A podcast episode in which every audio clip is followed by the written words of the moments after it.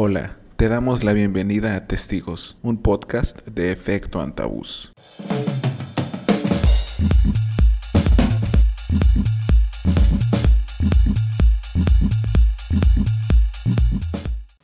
Hola, ¿qué tal? Les damos la bienvenida a un episodio más de Testigos Podcast. Les saluda Jesús Coyoc Q y hoy estoy con tres personas vamos a platicar un poco sobre el seminario de estéticas de ciencia ficción, vamos a hablar también un poco de lo que sea, eh, de sus acercamientos, más bien como a la, ciencia ficción y también otro tipo de cosas. Primero que nada, eh, quiero darles la bienvenida, Eduardo, Naura, Amadís. Hola. Hola. ¿Qué tal? ¿Qué tal? Primero entonces vamos a presentar las semblanzas. Primero el Seminario Estéticas de Ciencia Ficción, perteneciente al CENIDIAB INVAL, es un espacio de análisis y producción académica multidisciplinaria que se centra en la ciencia ficción en y desde México, con una visión latinoamericanista, crítica e influyente. Fundado en 2016, el seminario toma como base las estéticas artísticas y no artísticas del género para desarrollar ensayos, crítica ficción, aproximaciones artísticas, encuentros académicos y reapropiaciones de las visiones científicas y tecnológicas. Y bueno, de las personas que conforman este seminario, como ya les había dicho, contamos con la presencia de tres. Primero quisiera presentar a Eduardo R. Gutiérrez, que es integrante del Seminario Estéticas de Ciencia Ficción del CENIDIAP, ganador del segundo lugar de la convocatoria de cuento corto de ciencia ficción y fantasía realizado por la revista The Newgate Times. También Eduardo es columnista en la revista Mil Mesetas. Bienvenido, Eduardo. Perdón, problemas con la tecnología. Muchas gracias por, por la bienvenida. Gracias por estar aquí. Después tenemos a Amadís Ross, que es investigador del CENIDIAP INVAL él es coordinador del Seminario Estéticas de Ciencia Ficción, escritor y promotor académico. Su interés se centra en los aspectos teóricos e históricos de la ciencia ficción en y desde México, así como su papel en la formación de la identidad mexicana y sus interrelaciones con la ciencia ficción japonesa. Es coordinador general del Seminario Permanente de Investigación de Arte y Cultura México-Japón. Amadís, bienvenido. Muchas gracias Jesús. Gracias por tenernos aquí. A ustedes por estar. Y luego tenemos a Naura Broquet, que es maestra y licenciada en cine, graduada de la Universidad de la Nouvelle Sorbonne de París, directora de programación en el Festival Internacional de Cine de Terror, Fantasía y Ciencia Ficción, Feratum. Ha participado como productora, directora de arte y actriz en diversos cortometrajes y largometrajes de género. Es integrante del colectivo de danza contemporánea Cuerpo Anónimo desde 2014 y miembro del Seminario Estéticas de Ciencia Ficción del CENIDIA. Nahora, bienvenida. Hola, Jesús, muchas gracias por recibirnos. gracias, gracias también a ti por estar aquí. Y bueno, eh, si les parece bien, vamos a iniciar platicando con, los, los, temas que tenemos para esta, para esta entrevista. Primero que nada, me gustaría decirles que me llamó muchísima la atención, me llamó muchísimo la atención cuando me encontré con, con el cartel de la convocatoria y que luego eh, me di cuenta de que otras personas que también estaban, o sea, como a mi alrededor, lo habían estado compartiendo. Me parece que, se ha movido como muy bien y creo que la generación de estos espacios es muy, muy importante. Pero antes de hablar como en, general del, espacio, me gustaría conocer sus primeros acercamientos a, a, la ciencia ficción o a la ficción especulativa. Eduardo, me gustaría escuchar lo que tienes que decirnos al respecto. Mis acercamientos a la ciencia ficción pues fueron desde pequeño, ¿no? Obviamente por las series de televisión, como, y películas sobre todo, ¿no? Pero ya un acercamiento a la parte, digamos, ya de estudio, como esto académico, fue justo cuando surgió mi interés por saber este, qué era la poesía de ciencia ficción, ¿no? Ok. Y, y pues ya este, fui, fui, investigando y después surgió la convocatoria para ser parte del, del seminario y así, así fue como me fui acercando más a la, ciencia ficción. Eh, Sabes, creo que luego mm, no nos damos cuenta de qué tan, qué tanto está a nuestro alrededor cuando somos, bueno, creo que en todo momento, ¿no? Como tú mencionas, está en las series, está en las películas. Justo hace poco estaba viendo algunas películas de, estudios MGM y creo que también tienen como un, muy buen catálogo, ¿no? Como eh, Rollerball, el mismo Robocop, me parece que incluso Soldado Universal, ¿no? O sea, obviamente con las limitantes, me parece, de su tiempo, pero que pues también son como, o fueron en su momento importantes, ¿no? Naura, ¿qué tal tú? ¿Qué nos puedes decir sobre tus primeros acercamientos a la ciencia ficción? Pues un poco, no quiero ser repetitiva, pero creo que nos ha pasado, creo que a todos, que bueno, por lo menos de mi lado, mi primer acercamiento siempre fue por el cine, digo en parte porque fue lo, fue, fue lo que estudié, pero además porque tengo un gusto muy particular, obviamente, por el cine de género y en especial el horror y la ciencia ficción, que en realidad fueron géneros como muy hermanos, ¿no? Yo era una gran fanática del cine, obviamente, de horror, en especial de los ochentas, que es justamente muy ligado a la ciencia ficción, ¿no? Todo el cine de Carpenter, de Radley Scott, Em, y bueno, y además de que mi trabajo es este un poco, bueno, tiene que ver sobre justamente programación de cine de género. Y a mí me interesaba mucho un acercamiento que fuera un poco más académico y también teórico eh, sobre, de, sobre, esto, sobre estos géneros, es decir, que no se quedara nada más a nivel de nada más un, de ser fan, sino que algo que me llamaba mucho la atención era y tener amigos y tener este, personas que tuvieran un interés genuino por, este, por esta clase de géneros. Listo. Muy bien, eh, muchas gracias. Eh, Naramadis, ¿qué tal? Este, pues lo mismo, la historia es muy similar. Cuando era niño, eh, me tocó este niño en los 80, entonces me tocó joven y todas esas cosas. Verhoeven. Y, y bueno, este, también libros. Este, mis padres tuvieron la habilidad de hacerme lector. Entonces, creo que lo que más me impactó fue Fundación de Isaac Asimov.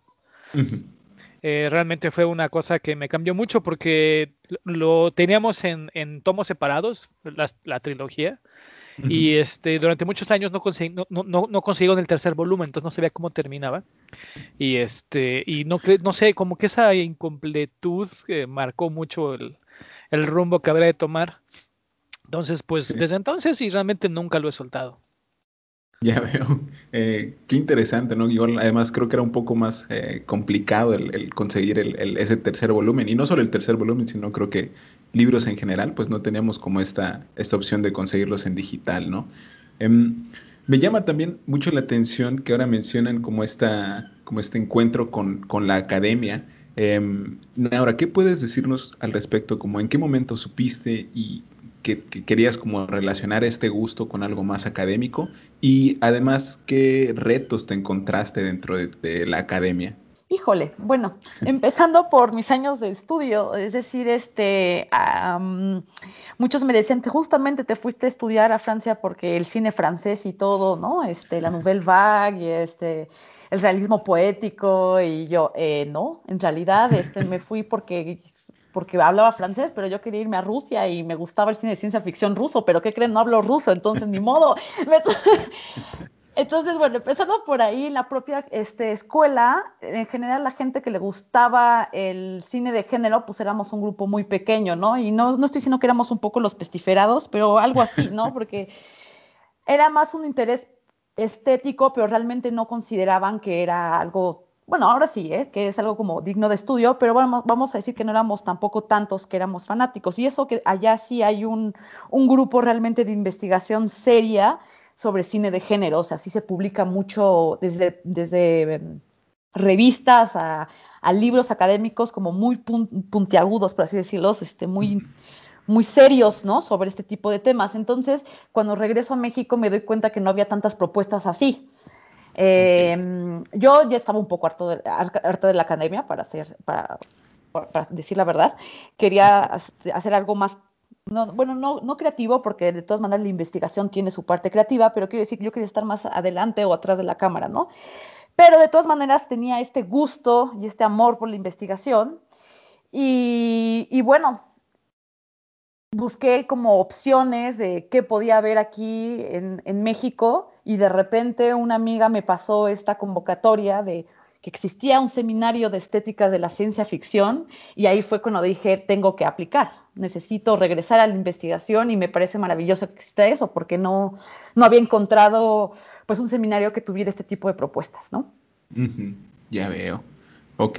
Eh, como dices, hay que buscar como estas opciones y cuando llegan, creo que en la medida de lo posible, pues hay que aprovecharlas. Eduardo, ¿qué puedes decirnos al respecto de tu acercamiento a, la academia y la ciencia ficción? Bueno, pues ha sido complicado porque yo estudié la carrera de letras clásicas, o sea, muchas personas me dirán súper alejado de, de, la cuestión de la ciencia ficción, pero yo creo que al final de cuentas la ciencia ficción es la mitología moderna, ¿no? Son nuestros mitos con los que estamos construyendo las ideas, ¿no? Que no podemos tal vez transmitir de manera tan lógica como la ciencia quiere a veces que lo hagamos. Y, sí fue duro, ¿no? Fue, fue duro topar con pared de, encontrar en la academia en ese momento, o sea, hace como 10 años, que había una cerrazón ante la ciencia ficción muy grande, ¿no? Se desconocían muchas cosas. Entonces, también, digamos, un poco paralelo a Naura, yo preferí como mejor acercarme hacia la parte creativa. Y obviamente, pues uno empieza a leer de este, ciencia ficción, de autores, ¿no? Pero también dice, bueno, ¿y por dónde empieza? Entonces uno empieza a consultar los libros de historia sobre la ciencia ficción, los teóricos, y brinca, ¿no? De por qué, por qué si hay pocas personas que lo están investigando, ¿por qué no hacerlo más? O sea, al final de cuentas es una manifestación estética, ¿no? Algo que la persona necesita para expresar ideas que no puede de otra forma. Entonces, así poco a poco me fui acercando, alejándome de la academia, o sea, teniéndolo con la A mayúscula, ¿no? Como lo convencional, ¿no? Digamos. Exacto, sí. Y encontrar este espacio en el seminario fue justamente algo de personas que somos fanáticas pero que si no la tomamos eh, en serio, pero no en serio como en debates este, tóxicos tipo Facebook y Twitter, no, sino pensarla, ¿no? Analizarla, justamente, a ver si no me, me funan, ¿no? Al rato en Twitter, acabo de decir. Pero, pero justo eso, tomarla, tomarla en serio, ¿no? O sea, ver lo que, lo que están diciendo los autores de esa forma, ¿no? ¿Por qué eligieron decirlo de esa forma? Y ha sido un acercamiento muy, muy interesante, la verdad. Sabes, estaba pensando en lo que decías de, de la academia y cómo esta hace razón. Al menos en mi experiencia, como igual estudiante, bueno, en este caso de literatura latinoamericana, también me, me tocó enfrentarme con una academia así muchas veces, ¿no? Que no, o sea, como muy cuadrada, no toleraba como cosas fuera de lo convencional o ese tipo de cosas. Y eso fue eh, digamos, una experiencia un poco más reciente, hace apenas unos cinco años más o menos. Eh, Amadís, ahora hemos estado hablando como esta generación de, espacios y de las cosas que nosotros podemos hacer para, para ir generándolos, ¿no? Como lo es este mismo eh, seminario. ¿Tú qué puedes decirnos sobre esta relación entre tu gusto como personal por la ciencia ficción y luego llevada como hacia lo académico? Pues mira, este, como extendiendo un poco lo que están conversando, uno, otro de los problemas que tiene la academia es que es muy arrogante en, en, decidir que sí y que no es importante, como si hubiera temas menores en el universo. No existe ningún tema menor, eso es absurdo. Y, y, eso habla de las propias limitaciones que tiene la, la, academia. Este, su afán por esta jerarquizar el conocimiento y todo esto es, es un asunto de control y de poder, no es otra cosa. Entonces, este obviamente la, jerarquización pues implica cuadradez. Y, quienes tenemos este um, intereses que no, que no entran ahí pues sufrimos bastante a la hora de, querer pues también manifestarnos. Eh, y existió esta o más bien se generó esta posibilidad de, hacer el seminario ahí en el en el CENIDIAP que es un Centro Nacional de Investigación de Artes Plásticas que pertenece al LIMBA y pues lo tomamos eh, aprovechando casi casi un descuido, la verdad, eh, porque durante un buen tiempo, los primeros que serán tres años, no nos tomaron realmente en serio. Apenas están comenzando como a decir, miren, pues sí tienen su metodología, como debe ser, es, ese tipo de cosas. Y en gran parte sí ha sido una lucha contracorriente. Por otro lado, y ya hablaremos un poco del encuentro, pero nosotros hemos intentado mantener como el, el entusiasmo del, del, del del, pues, del que está apasionado por algo y no intentar más bien enfriar las cosas para que quepan en los moldes de la academia. Es una lucha difícil, posiblemente no se pueda ganar, pero estamos intentándolo, porque el momento en que tú despojas de toda esa efervescencia al objeto que estudias y lo cuadras, pues ya lo mataste. Este, tienes que matar la rana para diseccionarla, ¿no? Entonces no queremos matar la ciencia ficción, queremos este, contarla desde la ciencia ficción de alguna manera, pero eh, pues usando las reglas para que se nos tome en serio como un campo de conocimiento, como cualquier otro campo de conocimiento del ser humano. Y perdón por alargarme, pero eso me lleva al asunto, digo, tú estudiaste literatura latinoamericana, de además de hacerlo desde aquí y no desde, no sé, Londres o, Nueva York. Claro, que además eso también presenta como una, perspectiva fresca, ¿no? El, apropiarse, a final de cuentas necesitamos, creo yo, esas referencias, ¿no? Como Londres, Nueva York y de donde sean, pero también creo que eh, eh, Gabriela Damián lo había dicho, esto de usar ese vestido y luego romper ese vestido, ¿no? Y, usar nuestras propias eh, telas para confeccionar, ¿no? Nara, no sé si querías decir algo, vi como que levantaste la mano, ¿no? Pues no, pero que justo Amadís, este, bueno, para complementar un poco lo que dijo Amadís, es que sí, nosotros tenemos un interés justamente por la ciencia ficción latinoamericana y mexicana, ¿no? Y entonces el interés es también darnos cuenta que, bueno, sí existe el mundo anglosajón y Europa, pero desde aquí se están haciendo cosas muy, muy interesantes, se están haciendo cosas increíbles, y también dejar de pensar que la ciencia ficción latinoamericana, porque siempre nos definieron a partir de la negación, ¿no? De justamente como no somos primerbundistas y no tenemos tecnología y no tenemos una identidad consolidada, por ende no podemos tener ciencia ficción, ¿no? Y en realidad eso pues es un prejuicio enorme y una falsedad absoluta, ¿no? Eh, ¿no? Porque realmente pues, la ciencia ficción latinoamericana y mexicana pues tiene sus propias características, ¿no? Entonces hay muchas cosas que, analizar y que ver desde aquí, ¿no? Eh, y creo que hay que darle también ese, ese lugar. Claro, eh, muchas gracias. Eh, y claro, de acuerdo. Se, nos tiene como esa, esa idea que luego creo que, que, es más bien como impuesta, ¿no? Y que simplemente terminamos muchas veces replicándola y sin, sin analizarla de forma crítica, cuando hay muchas cosas eh, al respecto. Y bueno, ahora creo que también me parece muy interesante cuando Eduardo me, pasó sus semblanzas y, después de leerlas y después de conocer un poco más el trabajo de Eduardo, porque como bien decía, somos los, los mutuals en, Twitter, eh, que él escribe poesía y todo esto, me llamó mucho la atención también como esta, esta manera de cómo confluyen diferentes géneros y diferentes formas de producir arte, ¿no? También desde el lugar en donde está el, seminario, que es este, el, el CINIDIAP. Entonces, Eduardo, tú también al inicio mencionabas que buscabas como esta relación, ¿no? ¿Qué, era la poesía de la, de la ciencia ficción y este otro tipo de cosas? ¿Qué nos puedes decir? ¿Qué has encontrado en, en estos años desde que empezaste con tu búsqueda, algo que te haya llamado mucho la atención, no necesariamente de poesía, ¿no? sino también mencionábamos al inicio que la ciencia ficción está en otros formatos, en otros géneros y que estamos como muy imbuidos en ella desde antes de darnos cuenta. ¿no? Entonces, Eduardo, ¿qué puedes decirnos sobre estas búsquedas? Pues, bueno, eh, de entrada, o sea, sí encontró bastante tradición de la poesía de ciencia ficción, ¿no? que uno pensaría que, igual se le ocurrió a alguien actualmente o que no tenía otra cosa que hacer, ¿no? Porque dijo, bueno, ¿por qué no hacemos esto en verso? Pero sí, sí ha existido una tradición bastante importante. O sea, un ejemplo eh, es Amado Nervo, ¿no? Un poeta que muchos consideran alguien, en su momento se le consideró como el poeta cursi y meloso, por mucho prejuicio, ¿no? De haber sido el poeta del modernismo y recibir mucho del romanticismo.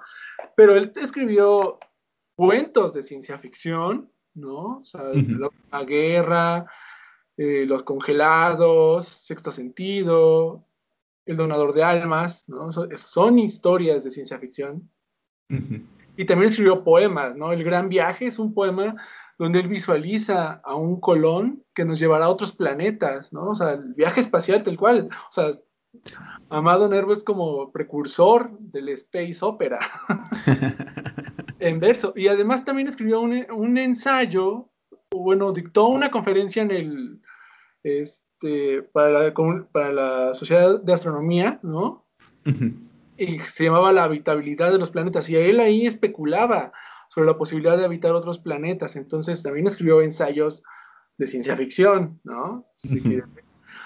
Y, justo eso es lo que he encontrado, o sea, que la ciencia ficción no solo se remite a, la imagen, ¿no? Al cuento. También está el cuento, está la novela, pero también están los ensayos, donde puedes especular, porque al final de cuentas la, la, ciencia ficción, su base es esa, es responder qué pasaría si tal cosa, ¿no? Y eso es lo rico, que nos permite darle la vuelta a la realidad, cuestionarla, ¿no? De una forma en la que tal vez la gente la entienda un poco más fácil ese cuestionamiento y pase desapercibida por el sistema a veces, ¿no? Porque se dan cuenta cuando los estás atacando por medio de la imaginación. Porque los burócratas no entienden qué es la imaginación. Entonces, ni la creatividad, ¿verdad? Eh, es, lo rico. A ver si otra vez de nuevo no me funan. Pero es la eh. verdad, ¿no? O sea, e, es, lo que tiene, la ciencia ficción es un arma imaginativa, ¿no? Para plantearnos otras realidades, otras posibilidades y, transformar esta realidad, ¿no? Eso es lo que yo he encontrado. Claro, y como dices, el, el, formato pues tampoco es como muy importante. Eh, y también mencionabas como estos ensayos, bueno, más bien en, particular esta, esta, bueno, esta conferencia de, de, Nervo, pero creo que también otros textos que serían más bien, digamos, como, no sé, periodísticos o algo por el estilo, creo que incluso desde ahí podríamos plantear algunas relaciones, ¿no? Incluso si fuesen perfiles o no sé, como biografías sobre las, la vida de alguien que, que, se relacionó con los géneros especulativos, me parece que también son trabajos que, que deberían hacerse y que aportarían muchísimo a la discusión también. Amadís, ¿tú qué nos puedes decir sobre la interrelación con la ciencia ficción japonesa, entre la, la identidad y la ciencia ficción mexicana y la eh, ciencia ficción japonesa? Este, pues mira, una de las cosas que, una de las tantas cosas que hace la ciencia ficción es em, basarse en dos de los productos más acabados de Occidente, que es la ciencia y la tecnología actuales, y como las entendemos actualmente, que son eh, totalmente racionales. Eh, lo que lo, llaman esta razón iluminada o de la ilustración, que, este, que, que, son tan pero tan racionales que excluyen gran parte de, de, la, de, la, de la parte estética o sensible del ser humano. Entonces la ciencia ficción echa mano de esto para precisamente hablar de eso que la, el, el, exceso, el, exceso, de racionalismo no puede hablar y utilizando sus propias herramientas, lo cual es una maravilla que le sirvió a todos los pueblos que han ciencia ficción. En el caso de Japón y México, con, comparten eh, la, imposición de la modernidad y la búsqueda de identidad a través de este tipo de herramientas este, que, le fueron impuestas de alguna manera. Es intentar comprenderse a través de quienes los cambiaron o nos cambiaron.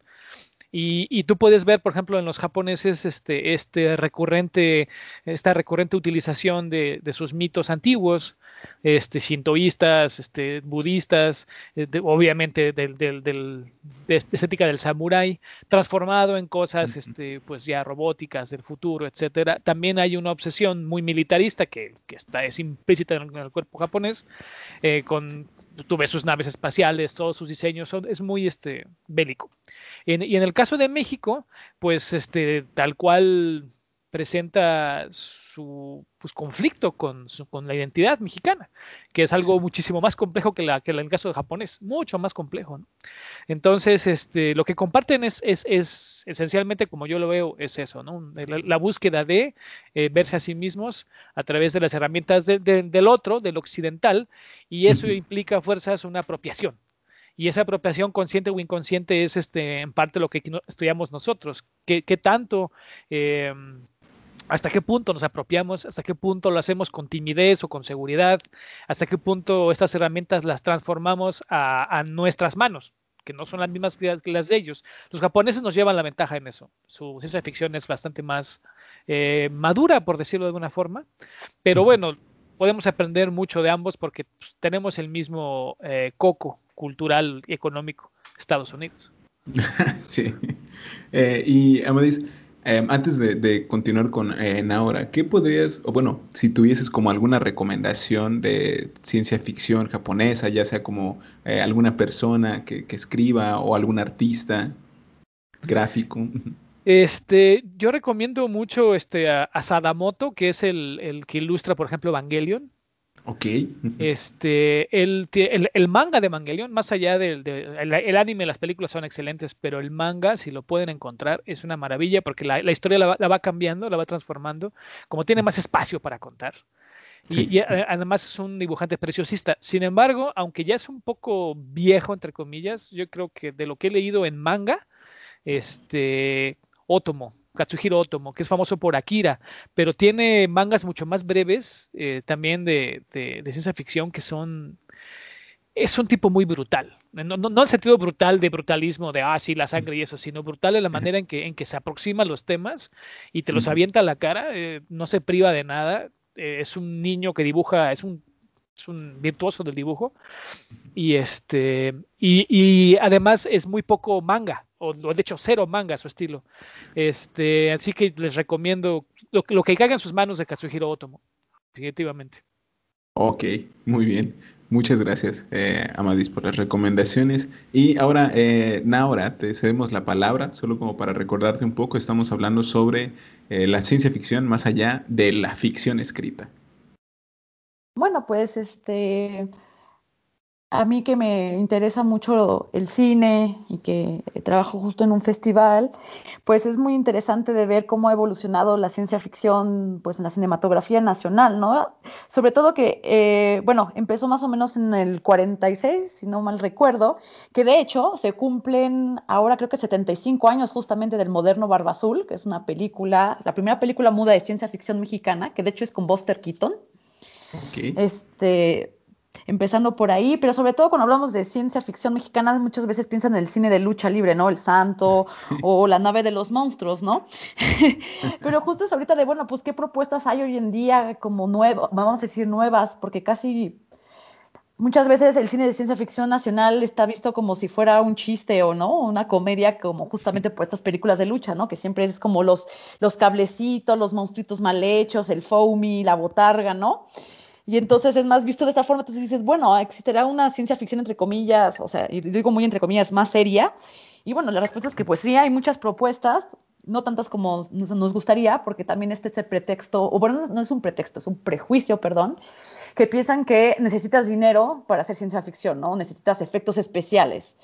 Y de hecho eso es algo que no es en lo más mínimo cierto. Tenemos una gran película, por ejemplo, como El año de la peste de Casals, ¿no? Del 79, ¿no? Que aparte ahorita resuena muchísimo con esta cuestión del COVID, ¿no? De esta, esta epidemia, ¿no? Que, que, llega a la Ciudad de México y que las autoridades lo que hacen es no solamente esconderla, pero obviamente, este, bueno, bueno, para los que no han visto la película se las recomiendo muchísimo, pero pues es una película que, que, tiene un eco hoy en día muy, muy interesante, ¿no? Y muy fuerte, ¿no? Eh, también está otra, bueno, una película que yo les recomendaría, que a mí me gusta, que se llama La región salvaje de Amat Escalante, y doy este ejemplo porque a Amat no le gusta la ciencia ficción y dice que no es ciencia ficción. Entonces a mí me parece, me encanta justamente decir eso porque para mí es una película que, cumple todas las características del cine de ciencia ficción, pero que tiene este como arrogancia o prejuicio de decir, no, no, no, es que yo no hago ciencia ficción, ¿no? Y hay otros ejemplos, por ejemplo, que es el cine de Isaac Svan, ¿no? Que él se dice mexicano, pero realmente es como una, pues son constantes referencias al cine anglosajón. Entonces eso es también muy chistoso, ¿no? Sus películas son eh, referencias a la dimensión desconocida o a todas esas películas americanas que le gustaron de los ochentas, pero realmente existirá una ciencia ficción mexicana en, en, su cine, pero al mismo tiempo nadie había hecho lo que él hizo, ¿no? Entonces también les recomiendo mucho la del incidente, pues está basada, ¿no? En Time Out of Joint de Philip K. Dick, casi, pero está, es, bueno, tiene mucho de, tiene mucho de ahí, pero, pero bueno, esas se las puedo recomendar también muchísimo. Hay otra que, bueno, me pareció muy curiosa, que se llama Cygnus, que es de Hugo Félix, que fue, salió creo que hace tres años, y es muy chistoso porque justamente está filmada en, un, en el gran telescopio que se llama, de, que se llama creo que Alfonso Serrano, que está en Puebla. Y bueno, aquí es como dato de trivia, es el, telescopio más grande del mundo. Entonces, está en Puebla y está en el pico de Orizaba y está aquí en México. Entonces, bueno, para los que dicen que no hay tecnología aquí en México, pues me parece un dato como también este, chistoso. Otro, esto ya da más es puro, es de, también dato de trivia fan. La primera película basada en una obra de Lovecraft es mexicana, se llama La marca del, muerto del 61 y bueno, también México fue el primero en hacer una película justamente de, vamos a decir, horror ciencia, este, horror ciencia ficción basada en una obra de Lovecraft. Entonces, bueno, estos son un par de, como de, de cositas sobre lo que hay en ciencia ficción en el cine nacional, ¿no? O sea, yo había pensado, por ejemplo, en las películas de los luchadores y no, no había hecho como esta conexión. O sea, yo recuerdo que había considerado y que incluso alguien en, la carrera había dicho, e incluso estaba haciendo una tesis sobre el superhéroe mexicano y cómo, a final de cuentas, pues era la figura del luchador, ¿no? Con, con, el santo y Blue Demon y pues, pues es cierto, ¿no? También ahí está presente la ciencia ficción como de nuevo, mucho más cerca de lo que creíamos. También esta idea de que, lo que tú acabas de mencionar, ahora, ¿no? De que nos imponen esta idea de que no hay tecnología en México, de que esto, de que lo otro, y a final de cuentas, pues también está, estamos en contacto constante, ¿no? Y bueno, ahora si les parece, podemos movernos al siguiente tema, ya un poco para, ya después de conocerles a ustedes, podemos comenzar hablando sobre el seminario. Amadís decía que surgió hace tres años en, el IMBA, y hablaba un poco como de este, hace cinco años, cinco años, eh, Amadís, tienes razón, y que fuera como un, descuido, ¿no? Que surgió más o menos como en un descuido. Eh, ¿Cómo fueron estos primeros días? ¿Cómo fueron estos, incluso yo diría estos años, eh, Amadís? ¿Qué podrías decirnos tú sobre los orígenes, estos primeros días de hace cinco años del, seminario de estéticas de ciencia ficción? Pues en primer lugar que se fundó junto con Loreto Alonso, que es también investigadora del CENIDIAP, este, que en ese momento era la subdirectora. Ese fue el, intersticio por el que nos colamos. Em, y los primeros días fueron totalmente caóticos porque no teníamos todavía un, plan de trabajo. Nuestra bibliografía era de un solo libro, que es el de Darko Subin. Oh. Este, simple y sencillamente vimos la oportunidad y antes de que se arrepintieran las supremas autoridades, este, lo echamos a andar, la convocatoria tuvo mucha respuesta, entre los que llegaron fue Eduardo, él está desde la primera sesión, este, Naura se incorporó un poquito después, y este, y pues él puede, él, puede contar cómo era, pues se intentaba darle forma, pero la verdad es de que ni siquiera podíamos ponernos de acuerdo en qué era exactamente la ciencia ficción, este, cuál fuera la metodología más apropiada, era más bien como el entusiasmo intentando organizarse a sí mismo, eh, porque además primero teníamos un método ultra horizontal, este, en el que vamos a, crear la sinergia en el momento y ahí irá saliendo, era muy, este, pues, no sé si llamarlo romántico, pero, pero pues así, pues intentábamos que fuera como, la libertad nos, da, nos hará libres, ¿no? Y este, así, algo así de, de, tautológico, pero fue muy divertido y la verdad es que no tardamos tampoco tanto en comenzar a, este, a, tener orden, porque pues es inevitable, ¿no? Teníamos que, este, que, que, que, ir tejiendo el asunto, si no, pues era solamente un, grupo de entusiastas y ayudó mucho la, la, la, incorporación de Miguel Ángel Delgado, Miguel Ángel Fernández Delgado, que es este, nuestro gran erudito en ciencia ficción. Él es el erudito en ciencia ficción en México. Este, y él pues es una persona muy, muy seria y además como todo buen erudito es muy estructurado, entonces eso nos fue llevando a, pues sí, a, tener un ritmo de trabajo y una metodología que pues, nos ha funcionado bastante bien. Hemos por ahí eh, ajustado algunas cosas, pero creo que trabajamos de manera bastante agradable y eh, debo hacer énfasis muy amigable. Realmente es un ambiente de trabajo eh, totalmente amigable. Muy bien, eh, Amadís, creo que sí, como dices, al inicio es como el, el, pasa con diferentes proyectos, ¿no? Como dices, el entusiasmo intentando organizarse a sí mismo y luego pues como que nos damos cuenta de que es necesario eh, buscar otro tipo de organización. Y Eduardo, tú que has estado entonces desde la primera sesión, ¿qué puedes compartirnos? ¿Cómo fue primero encontrarte con la convocatoria y después seguir todo el proceso hasta esa primera sesión?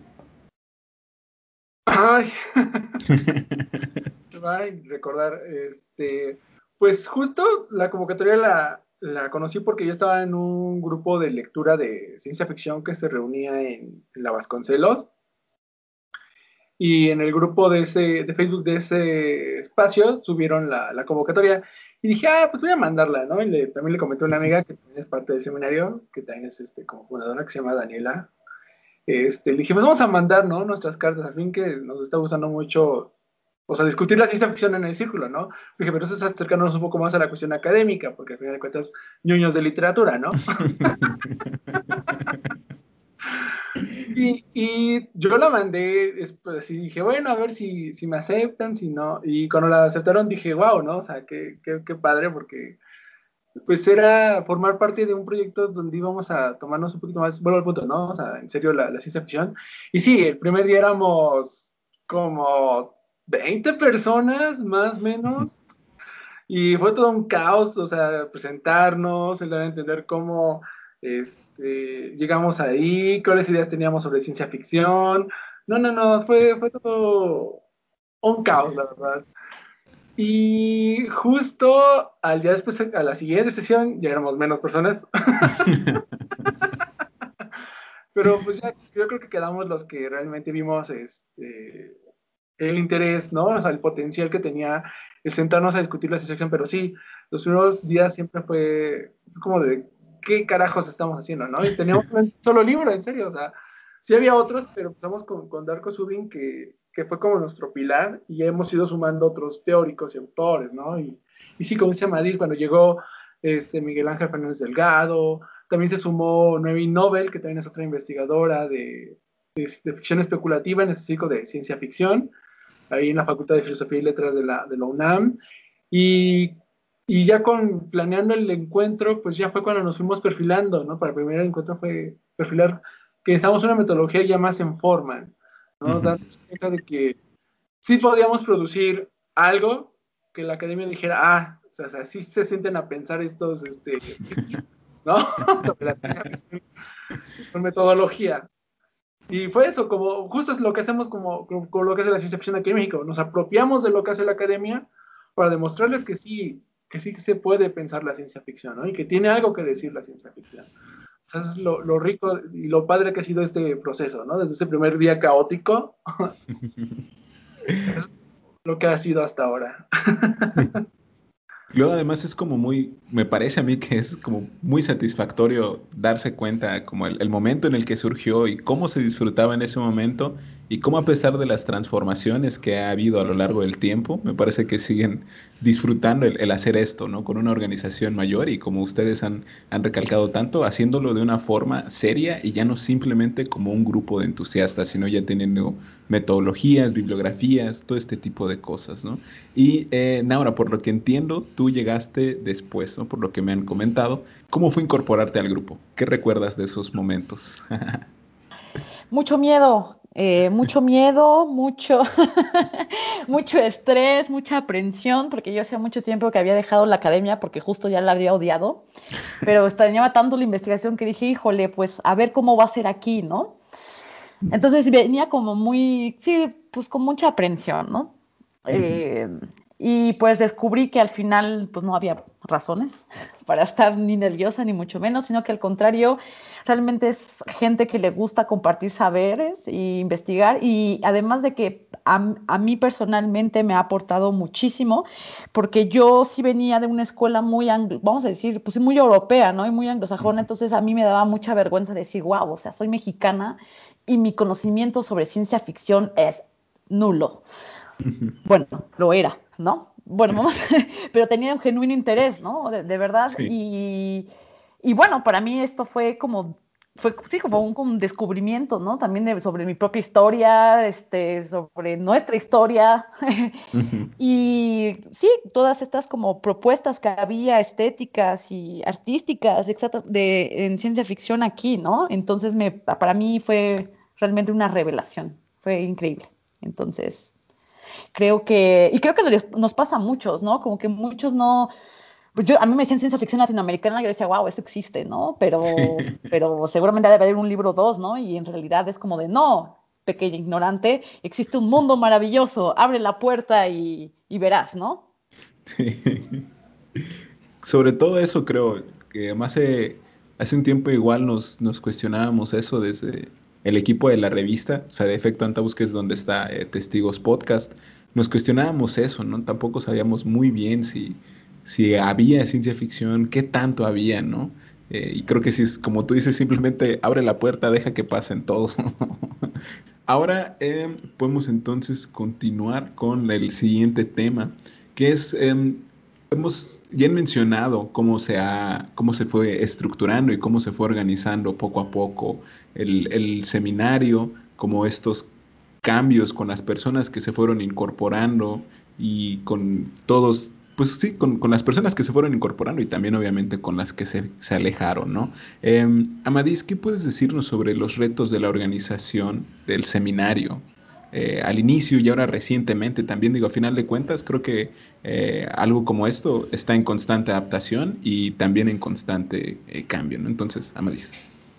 Este, pues mira, en primer lugar fue encontrar la metodología.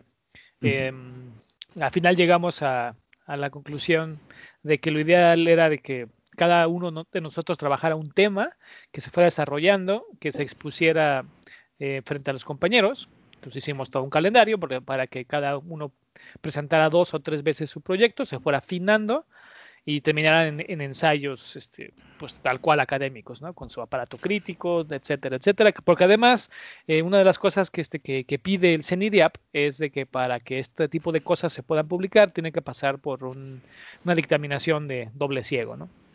Ya sabemos, discriminación de padres. Entonces, para eso, pues necesitas tener, pues sí, toda la estructura del, académica ahí. Aunque, por, aunque digamos que adentro la estructura puede ser un tanto libre, la estructura pues ahí, ahí viene la cuadradez. La cuestión es no dejarse cuadrar este, por esa cosa, sino simplemente utilizarla, no que te utilice a ti. Pero bueno, este, llegar a eso no, nos, nos, costó un, un, rato, ya tuvimos el primer, o sea, pasó el primer encuentro y estábamos todavía como pues tanteando nuestros primeros ensayos. Se produjeron los primeros ensayos, y este, algunos no pasaron la dictaminación, entonces fue ir ajustando este, este asunto. Eh, yo creo que una de las cosas que más me han sorprendido es de que siendo esto algo totalmente voluntario, no hay dinero de por medio, eh, la gran mayoría de los que entran se quedan porque es un asunto definitivamente de que, se hace desde, desde, adentro, desde nosotros. Es, lo que yo digo es que lo estamos viviendo más que estudiándolo. Y, si no, pues, o sea, imagínate, fuéramos todos SNI y nos pagaran por esto, pues sería, sería un poco distinto, ¿no? Una, posición diferente con la que tú te aproximas al asunto. Y, este, y eso ha ido resultando, hemos ido empujando. Eh, ¿Qué más podemos hacer? Bueno, ya hicimos ensayos, ¿qué más podemos hacer? Pues ahora podemos hacer crítica ficción estilo este, Stanislao Lem, ¿no? Y ahora vamos a intentar este, relacionar directamente las artes visuales contemporáneas de los jóvenes pintores este, mexicanos con las que hacen ciencia ficción. Y así hemos ido empujando las cosas este, hasta que hemos llegado, bueno, al momento, porque pues, todavía falta todo el camino que nos falte, este, a, a buscar cosas como las que estamos proponiendo en el tercer encuentro que ya daremos más adelante, pero este ha sido como ir empujando las fronteras tanto de nuestras capacidades como de la misma academia. No sé si nos resulte, pero es lo que hemos estado haciendo. Eh, y pues retos, eh, leer muchísimo. no sé si cuente como reto, porque todos somos unos este, pues, devoradores de libros, pero, pero bueno, hemos, o sea, al menos yo he aprendido en esos cinco años, no sé, que hubiera tardado 15 de, de, haber sido yo solo en mi casa interesándome en este o en otro tema. Sí, creo que como igual lo, abordaremos probablemente más adelante, pero creo que en la convocatoria del tercer encuentro se habla sobre esta generación colectiva del conocimiento, ¿no? Que también involucra muchísimas cosas y los resultados suelen ser, creo yo, mucho más satisfactorios que si se hiciera en, en individual, ¿no? Eh, Naura, tú nos mencionabas que habías dejado de lado la investigación y que hasta cierto punto como que habías guardado eh, cierta distancia. ¿Cómo fue entonces volver a involucrarte personalmente? ¿Qué retos encontraste al, momento de, incorporarte al seminario? Pues justamente retomar lecturas, ¿no? Porque ya había empezado, bueno, leía obviamente cosas que me interesaban a, a mí personalmente, pero mm, o sea, retomar este, vamos a decir, retomar este trabajo realmente de investigación como tal, es decir, pues sí, leer muchísimo, te das cuenta que te toma mucho tiempo, etcétera, pero pues lo haces como, como con gusto. Entonces, ya imagínate, yo dejé, yo, yo dejé la universidad hace ya casi 10 años.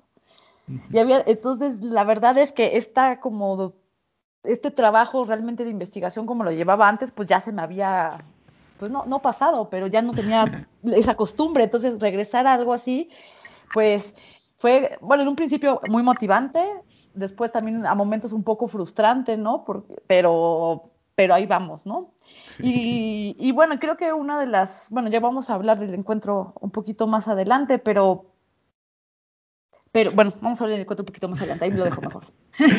ok, muchas gracias, eh, Naura. Eduardo, eh, iniciar con un solo libro, mirar en retrospectiva y ahora con toda la bibliografía que has, que bueno, y que en colectivo han, han como compartido y acumulado, ¿cómo han sido, cómo has enfrentado esos retos personales o digamos sí relacionados ya con, con el seminario directamente?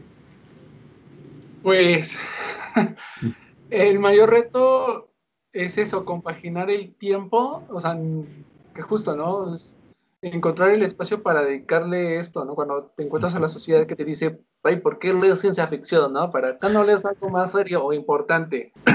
Eso que ha sido como un, primer reto, ¿no? El, decirle a la sociedad, pues la ciencia ficción mexicana existe, eh, se hace, tiene calidad, tiene algo que decir, y ese es un como el primer reto exterior, ¿no? Ya dentro del seminario, justo, ¿no? El, encontrar el equilibrio entre, entre todos, y, justo es, es, algo que mencionaba Madis, nos llevamos muy bien, pero no porque seamos así como que hay, este, todos nos aplaudimos porque todos somos del, del, grupo, no. O sea, sí somos críticos y autocríticos. Es algo que he aprendido mucho con el seminario, ser más autocrítico con lo que pienso y digo.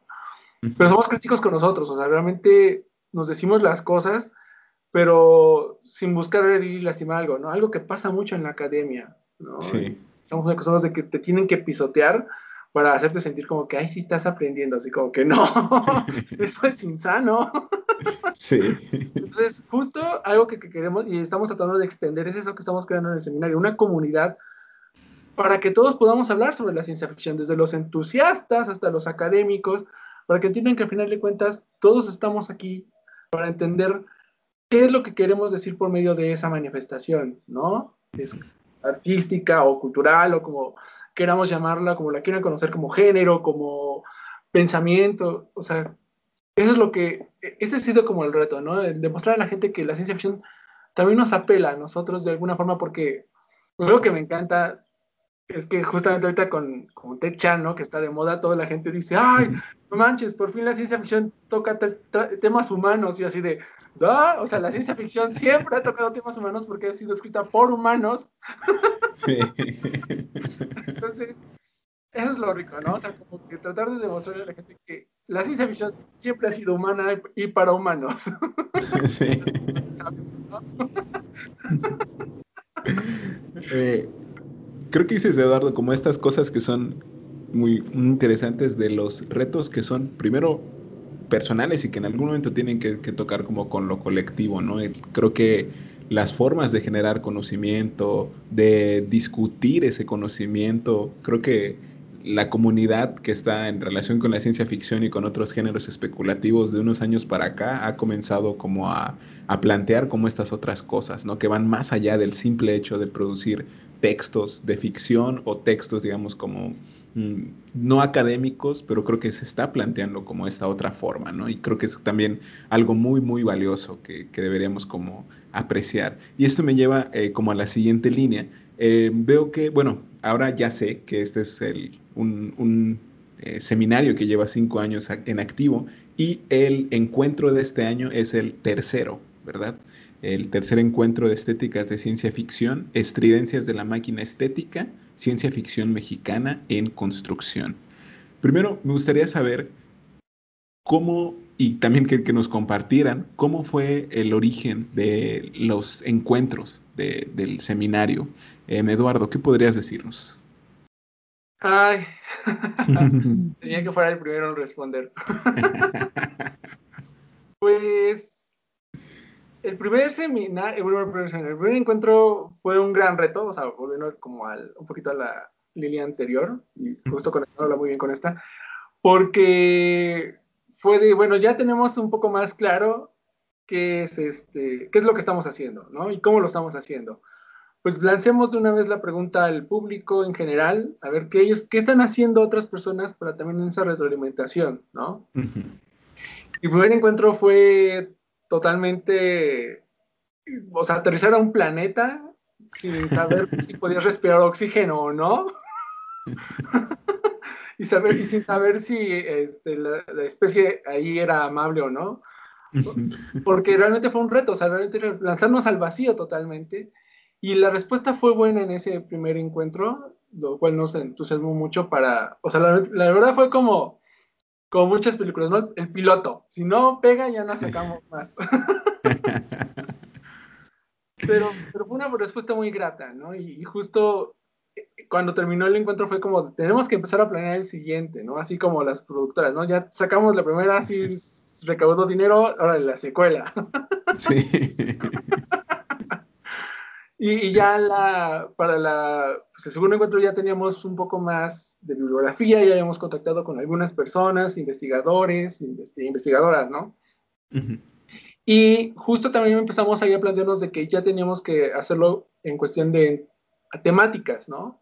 Para que así pudiéramos encontrar más sobre nuestra ciencia ficción. Porque primero fue como aceptar de, pues sí, o sea, fue realmente más abierto en temática y recibimos muchas cosas eh, muy, muy, ricas e interesantes. Y el segundo ya fue un homenaje a Amado Nervo por los 100 años de su fallecimiento y los 100 años de la publicación de la novela Eugenia de Eduardo Usáiz, ¿no? La primera novela, una de, las una de las primeras novelas de, de, ciencia ficción mexicana y digamos que es una de las primeras distopías, ¿no? Sí. Entonces, eh, en ese segundo encuentro ya estábamos más seguros de lo que, de qué queríamos ¿no? conseguir, eh, los objetivos, la temática, y, y fue, fue, muy bello, ¿no? O sea, aparte de una mesa donde platicamos, o sea, como ya nos subimos al, al estrado algunos de los integrantes del seminario y platicamos, ¿no? De lo que habíamos hecho, cómo hemos conectado con la ciencia ficción y, lo, platicamos de los retos, ¿no? Y, y ahora, ahora puedo decir que que seguimos igual en ese mismo planeta, pero ya lo conocemos un poco más, ya sabemos. sí se puede respirar, ¿no? sí se puede respirar, exacto. Sí hay agua también. Y pues, empezar a recoger los frutos, ¿no? Ahora con esa convocatoria para realmente lanzamos la pregunta de la ciencia ficción mexicana sí se sigue haciendo, tiene una tradición, pero la seguimos construyendo, ¿no? porque es algo que está mutando constantemente como nosotros, ¿no? Como constante construcción como sociedad, como individuos, y ahorita con lo que nos está atravesando, ¿no? Justamente es, mucha gente ha volteado a la ciencia ficción, a buscar las respuestas, ¿no? Que, que, el, que no encontrábamos en otro lado, porque la ciencia ficción no es que se adelantara al futuro, como muchas personas luego creen, que se habían preocupado por cosas que otros no, ¿no? De, ¿Qué pasaría si un bichito ataca a la humanidad, ¿no? Entonces, e, eso es lo que estamos ahora planeando, ¿no? Que, esta comunidad crezca más y por eso estamos lanzando la cuestión de que somos conscientes de que se sigue construyendo, ¿no? Y para justo seguirla construyendo necesitamos esa comunidad ahora más, más grande, ¿no? Salir un poco más a todos y a todas. Claro, siguiendo como con esta, creo que, bueno, me parece como de, las em, ideas principales del seminario, ¿no? Como de colectivizar el conocimiento, generarlo de otra forma, discutir desde otros lugares, ¿no? Y ahora me parece que en el segmento anterior querías decirnos algo sobre el seminario y sobre el encuentro, por favor. Bueno, sí, justo, bueno, un poco para complementar lo que, lo que, lo que comenta Eduardo, es que finalmente estos encuentros, bueno, lo que el segundo que asistí, a este que estamos planeando, es realmente este, convocar a las personas que, que están interesadas tanto en la creación como en el estudio y la divulgación, ¿no? Y no ir solo a los lugares académicos, sino también a toda la gente que esté simplemente y sencillamente interesada en la ciencia ficción. Y de hecho, justo este año, eh, que le pusimos como título muy rebuscado y complicado para encontrar ese, ese condenado título, que fue justamente Estridencias de la máquina estética. Ciencia ficción mexicana en construcción, justamente Estridencias hace referencia a este movimiento vanguardista mexicano que fueron los estridentistas, ¿no?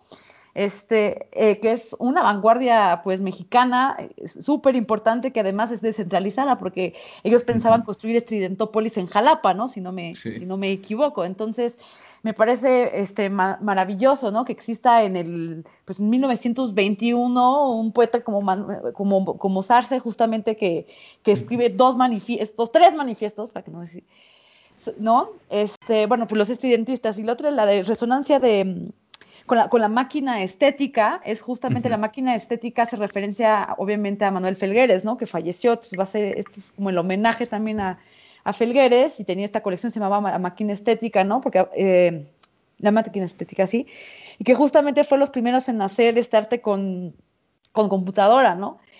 Entonces, me, bueno, entonces ahí nos, ahí dimos estos dos primeros como ejes, ahí los dejamos, a ver si quién se anima y se motiva eh, a, hablarnos un poco de esto. Por supuesto, también se cumplen, creo que los 15 años de los hijos del hombre. Eh, justo le estaba diciendo sobre, este, mm, sobre esta película muda con Buster Keaton, ¿no? Que también cumple 75 años. Vaya, o sea, hay muchas cosas aún por explorar y por qué hablar. Y, bueno, este año agregamos algo, bueno, agregaron sobre todo algo que, no había antes. Bueno, hubo una propuesta performática. Entonces, no sé si Amadís quiera como complementar igual sobre, sobre esta nueva este, propuesta que estamos dando performática, que me parece maravillosa. Amadís, gracias. gracias, Naura. Este, pues, pues, pues bien, solamente como contextualizar un poquito de que el CENIDIAP tiene una ya vieja tradición de, hacer encuentros, coloquios, foros sobre diferentes temas que tienen que ver con artes visuales y este y pues aprovechando esa fue que se comenzaron a hacer los encuentros. Y, y pues bueno eh, y este, hasta el segundo siguieron los formatos tradicionales de, sentar personas con mesas temáticas a leer ponencias, algunas conferencias magistrales este, y algunas eh, mesas un poco alternativas, por llamarlo así, donde invitábamos artistas a que platicaran sobre lo que hacen este, sin todo este aparataje académico y que, de hecho se ponían muy interesantes esas mesas, muy, muy interesantes, tanto en el primer como en el segundo encuentro, creo que, este, que fueron, este, pues, llamaron la atención porque pues se salen un poco del, del formato clásico de sentarse a leer ponencias, y precisamente hablando de eso, de, de, de, de la, mm, un poco frialdad que implica eso, o sea, personas que tú no conoces, este, de repente te sientas junto a dos o tres desconocidos y cada quien eh, con su mirada puesta en el papelito o en la computadora este, leyendo lo que escribieron, lo cual pues sí, por supuesto es interesante, pero hay otras maneras de, eh, dar a conocer el conocimiento, de generar conocimiento.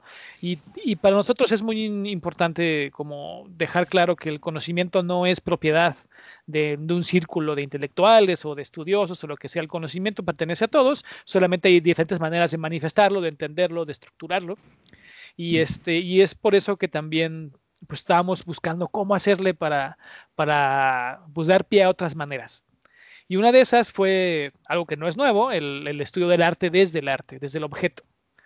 Este, porque generalmente el, análisis académico implica salirse del objeto para poder escribirlo, lo cual tiene mucho sentido en, desde como el punto de vista, que fue creado, pero bueno, también está este otro, ¿no? Es, es en vez de, este, de hablarme sobre el objeto, pues muéstrame el objeto y, de alguna manera represéntalo o vívelo o, créalo ahí mismo.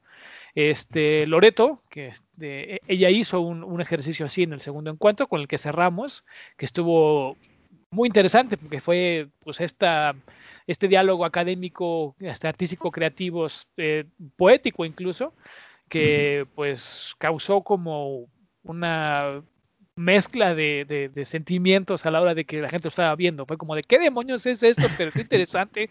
Pero, pero, ah, claro, y por eso es que, pero espérenme, ¿no? Y, y te, te acaba, ¿no? Y tú así de, bueno, eh, pero ¿dónde están las conclusiones, hombre? Este, el punto es de que dijimos, bueno, esta misma idea, pero, pero al dar espacio a, a, lo, a lo, performático, vamos a, a, liberar un potencial, porque hay muchas personas que pues eh, no no se les da tanto o prefieren no irse al asunto escrito, sino pues eh, actuarlo o, cantarlo o tocarlo o, no sabemos este, qué más este, cosas nos pueden presentar.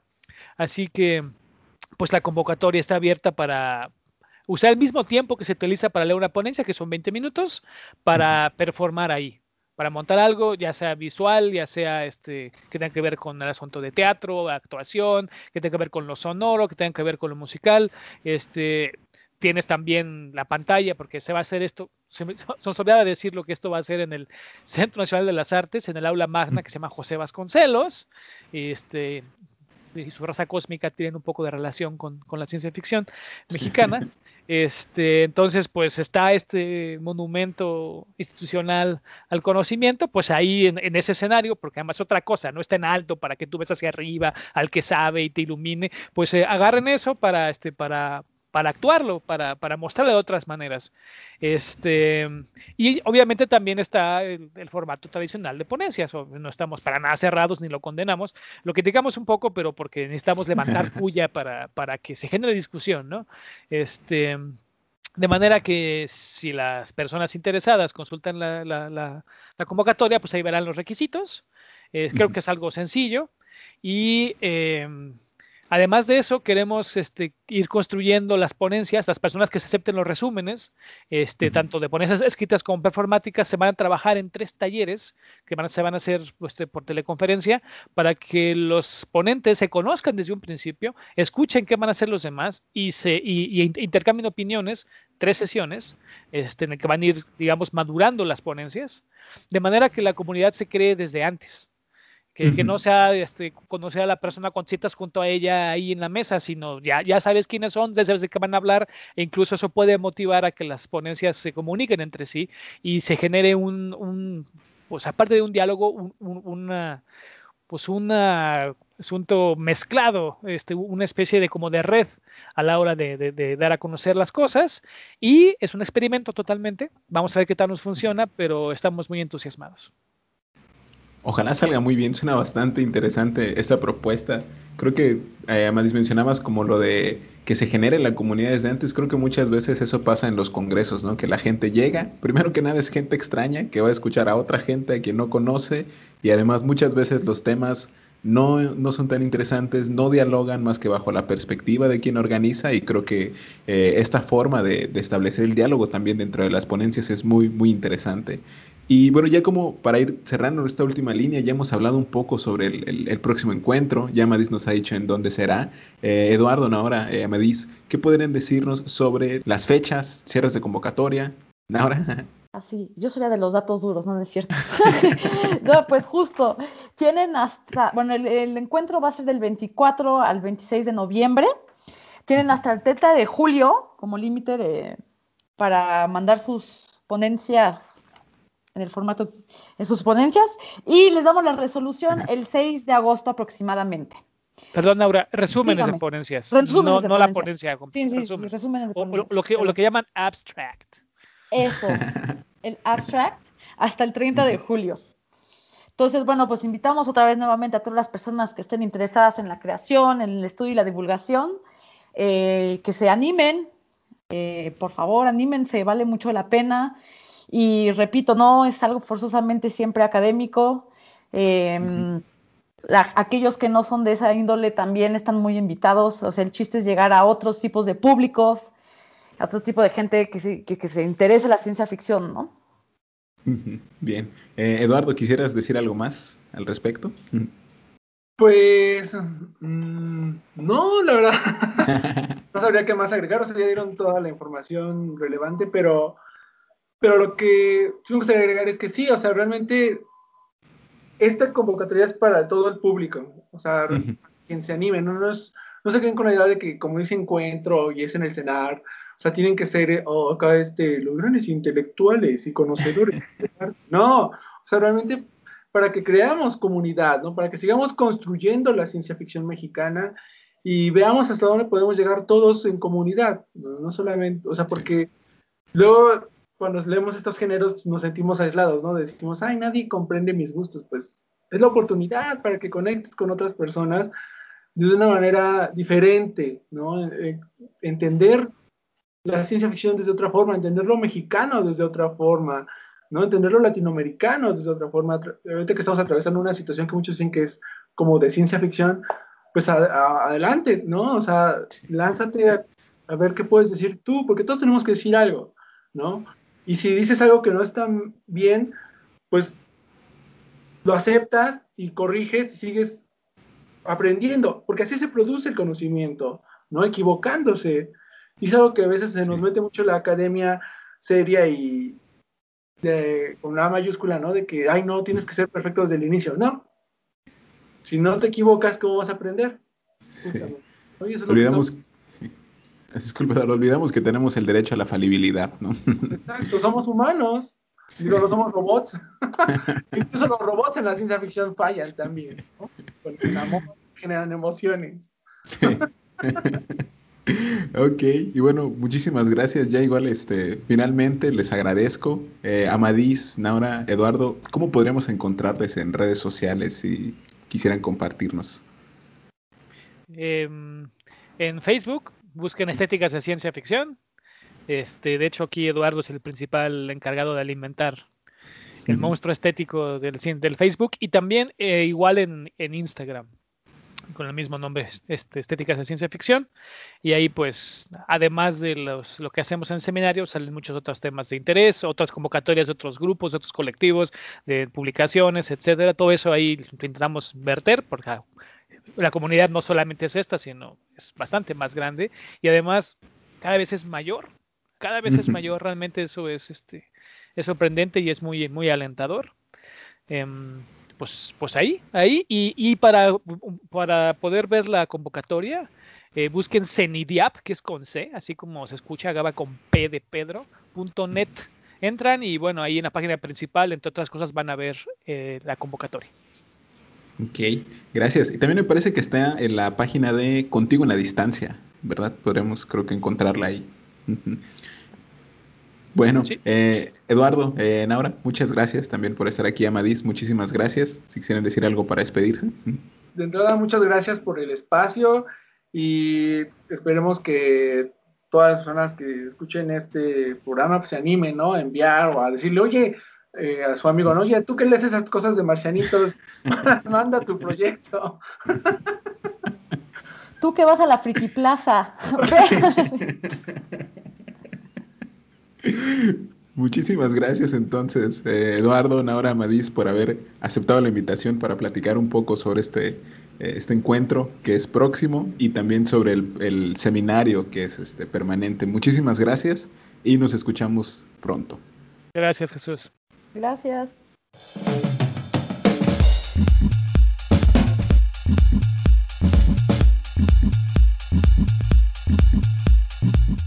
No te olvides de seguirnos en nuestras redes sociales. Puedes encontrarnos en Facebook y en Twitter como Testigos Podcast. También puedes escribirnos al correo electrónico testigospodcast.gmail.com. Muchas gracias por estar.